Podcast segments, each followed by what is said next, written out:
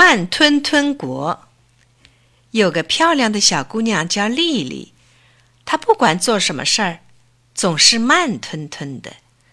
每天早晨，爸爸要先送丽丽进幼儿园，自己才上班。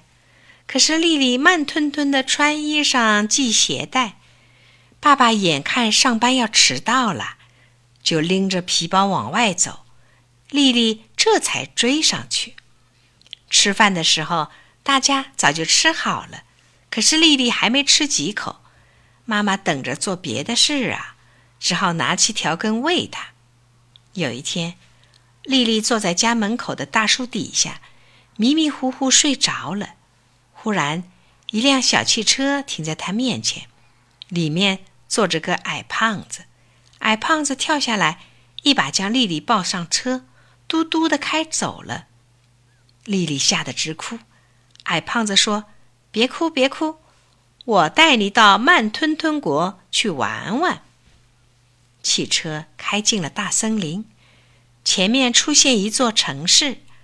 矮胖子说：“这是慢吞吞国，可好玩了。”奇怪，一进慢吞吞国，汽车就开不快了，就像路边的牛车，半天才朝前开几步路。汽车开了好久好久才停下来。矮胖子慢吞吞地打开车门，叫丽丽慢慢地走。丽丽一看，慢吞吞国的人都长得一模一样，身子圆滚滚的，背着个大壳，脖子特别长。国王把丽丽当成贵宾，马上要接见她。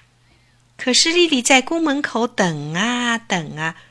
总不见国王出来，又等了好久，国王才慢吞吞地走出来。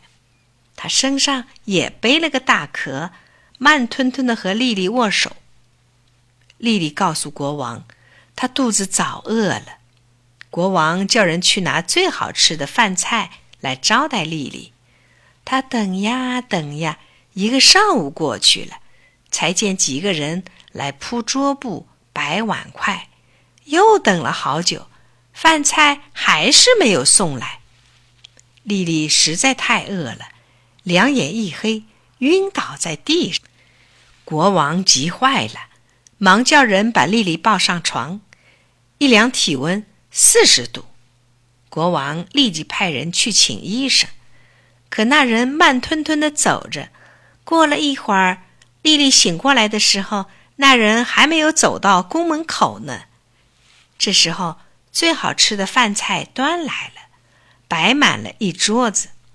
可是丽丽全身像火烤似的难受，哪儿吃得下去呀？丽丽哇的一声哭了，一个劲儿说：“我不要待在这儿，我要回家。”国王不好意思地说：“我真想留你多住几天，可现在，哎，只好派人送你回家了。”丽丽说：“我不要慢吞吞的人送我。”她咬咬牙，从床上爬起来，一口气奔出了慢吞吞国。丽丽奔得太快了，不小心绊了一跤。丽丽身子一晃，醒了。哎呀，原来刚才是做梦啊！丽丽朝地上一看，一只蜗牛正慢吞吞的朝她爬来。她想。慢吞吞的人就像蜗牛爬行啊！从此，丽丽改掉了慢吞吞的坏习惯，做什么事儿都晓得抓紧时间，大家都夸她是个好孩子。